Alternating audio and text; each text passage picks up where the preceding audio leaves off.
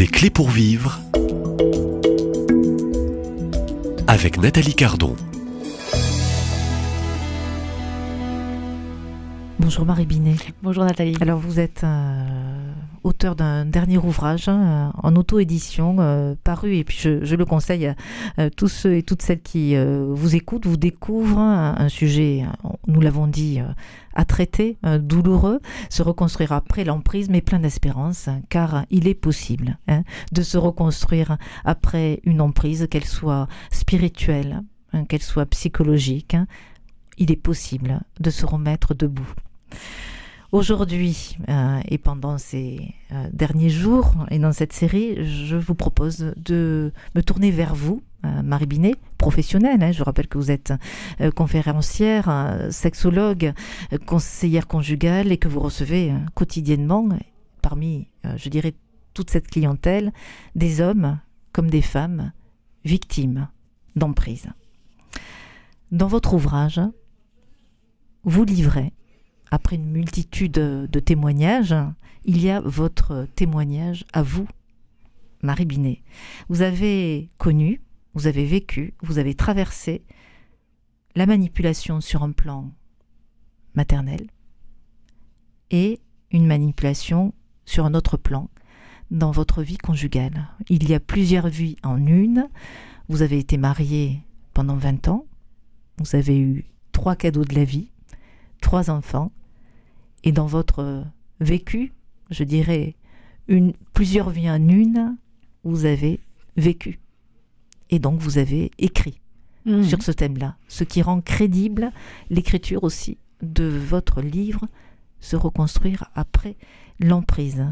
Alors, euh, racontez-nous un peu cette traversée de la manipulation, aussi bien maternelle que conjugale. Alors, sans entrer dans bien tous sûr, les détails. La, manipulation que j'ai pu vivre enfant, elle, elle était à, double double voie. Il y avait, il y a eu la manipulation maternelle et la manipulation paternelle. Enfin, c'est pas une manipulation paternelle. Je vais dire deux emprises. Euh, une emprise maternelle qui était plus manipulatoire et une emprise paternelle qui était plus euh, du côté du, de la prise de pouvoir euh, éducative. Alors, en fait, lorsque l'on est enfant, on ne s'en rend pas compte. Moi, j'ai commencé à me rendre compte qu'il y avait quelque chose qui ne tournait pas rond quand j'allais chez des amis. Et je me disais, c'est bizarre, il y a une différence entre euh, la manière dont les parents traitent leurs enfants chez mes amis et la manière dont moi je suis traitée. Et euh, c'est venu progressivement. Et, euh, puis, à l'âge de 15 ans, ça a été radical pour moi. J'ai dit, mais là, ça tourne pas rond du tout. Et, et je n'ai eu qu'une seule envie à partir de l'âge de 17 ans, c'était de quitter ça, parce que j'étais en train de mourir à l'intérieur. J'ai tout fait. J'étais prisonnière. Et j'en ai eu cette conscience, et je peux dire que ma foi a été un des éléments d'éclairage. Euh, parce que j'ai compris à travers euh, les psaumes, que j'ai beaucoup prié à l'âge de 15 ans, euh, et euh, après avec les évangiles, qu'il y avait un autre chemin, un chemin de liberté, un chemin d'amour, un chemin de paix, et que euh, j'étais tout à fait légitime à, en tant qu'enfant de Dieu, en tant que fille de Dieu, de pouvoir vivre ce qui m'était donné de vivre en fait. Et donc, bah, ça m'a conduit quand même à quitter de manière assez certainement, mes parents pourraient le dire ainsi, je le comprends tout à fait brutal, la maison, j'ai pas eu le choix, euh, pour me débrouiller. J'aurais pu finir sous les ponts, ça n'a pas été le cas. J'ai eu la chance de pouvoir rencontrer un prêtre extraordinaire, euh, des adultes euh, dans le scoutisme qui m'ont beaucoup soutenu, des amis qui ont été très présents. Et euh, du coup, j'ai bah, tenu le coup et j'ai essayé de rentrer dans. Je suis rentrée dans la vie adulte tant bien que mal. Je peux dire que je, suis quand même assez contente de la manière dont je me suis débrouillée. voilà.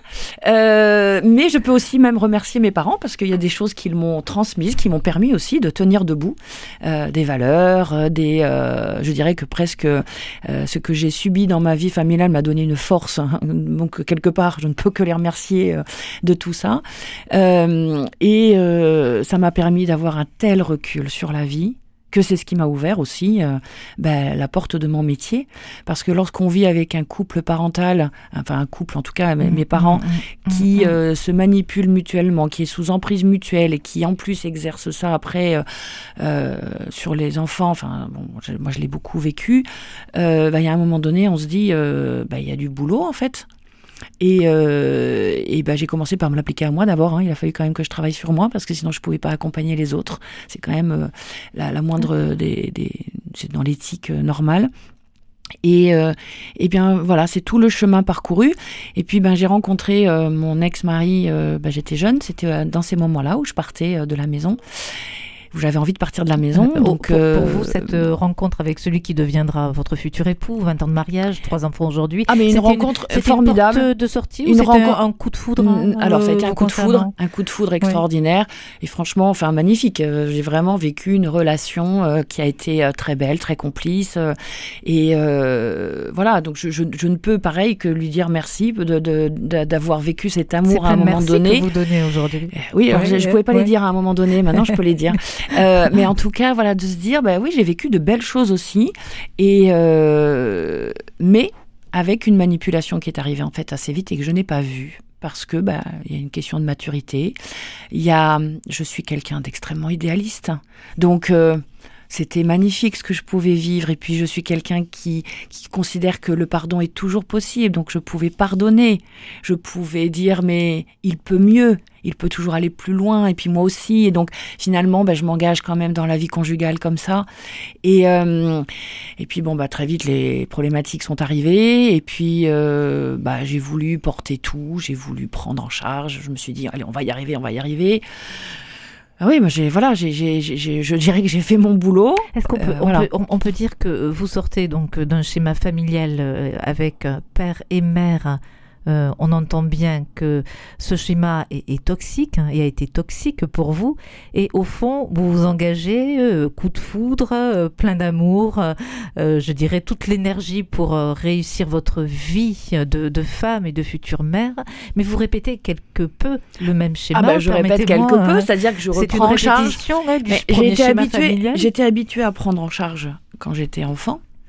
Euh, Une fratrie, une fratrie autour de mais vous. pas que la fratrie, même, même, euh, maman, euh, la relation conjugale. euh, Enfin bon voilà, donc euh, bah, je rentre quelque, je continue. Je suis cette fille forte, cette fille qui peut, cette fille qui euh, qui arrive, cette fille sur qui on peut compter. euh, Brillante. euh, il paraît, euh, voilà. Mais en tout cas, euh, disons que le problème, c'est que c'est hyper enfermant. Parce que, euh, bah, alors, mon ex-mari m'a permis de développer quand même, d'ouvrir ce que je pouvais pas chez moi, toute ma fantaisie, ma créativité. Vraiment, j'ai, pu vraiment vivre de belles choses.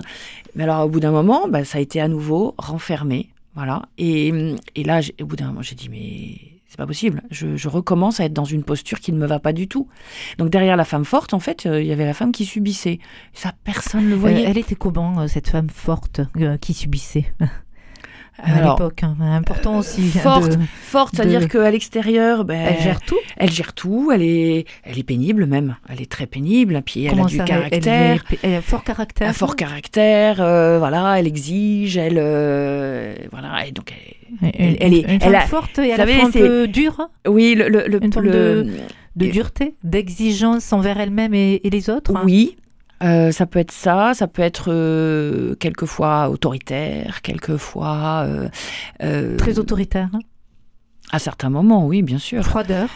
Froideur, non. J'ai jamais été froide. Euh, mais par contre, c'est voilà, c'est quelque chose qui peut paraître. euh, alors, je sais pas si c'est dur, mais en tout cas, euh, qui qui laisse pas beaucoup euh, de place forcément tout le temps aux autres, qui euh, qui, qui qui fait la. J'avais une, j'étais dans une école religieuse en seconde, et il y a une la, sœur qui dirigeait le lycée m'a dit une phrase qui m'a toujours sauvée. Elle a été extraordinaire cette sœur. Une phrase. Hein. Euh, elle me parce que je- en classe je me faisais remarquer parce que je parlais tout le temps parce que je m'ennuyais donc euh, c'était un peu pénible. Vous parlez encore. hein, oui je parle hein, beaucoup mais enfin bon et mais je parle beaucoup parce qu'on m'a empêché de parler quand j'étais chez moi. Euh, et ça aussi ça fait partie hein, des, des, des conséquences. Mais en fait euh, cette sœur m'a dit ce serait bien que vous soyez la locomotive de votre classe. Une phrase. Et ça a été une phrase de reconnaissance en fait de qui j'étais. Et alors, c'était vraiment une. Mais cette phrase-là, elle m'est restée toute ma vie. Donc, même dans les épreuves que j'ai vécues, je me suis dit, mais en fait, ton foutu caractère qu'on te reproche, un jour, on t'a dit qu'il était bon, ce caractère. Et, ça, ça m'a sauvée. Parce que vous savez, quand euh, vous avez une personnalité forte, on vous tombe dessus tellement plus facilement. Et, et en fait, quand j'étais en couple comme ça avec mon ex-mari, ça se retournait tout le temps contre moi. Et le jour où on- y a eu, où il est parti, euh, puisqu'il m'a plusieurs fois trompé, il est parti. Il y a des personnes qui m'ont dit, mais en fait, on comprend maintenant pourquoi tu étais comme ça. Parce qu'il fallait bien tenir le coup vu tout ce qui se passait derrière. Marie Binet, euh, je vous remercie. Euh, on fait une petite pause hein, hein, de cette série des clés pour vivre. Euh, je rappelle qu'on peut, euh, et moi j'in- j'in- j'invite euh, les auditeurs à devenir lecteurs, lectrices de ce livre, Se reconstruire après l'emprise. Je vous propose de vous retrouver dès demain à cette même place. À demain.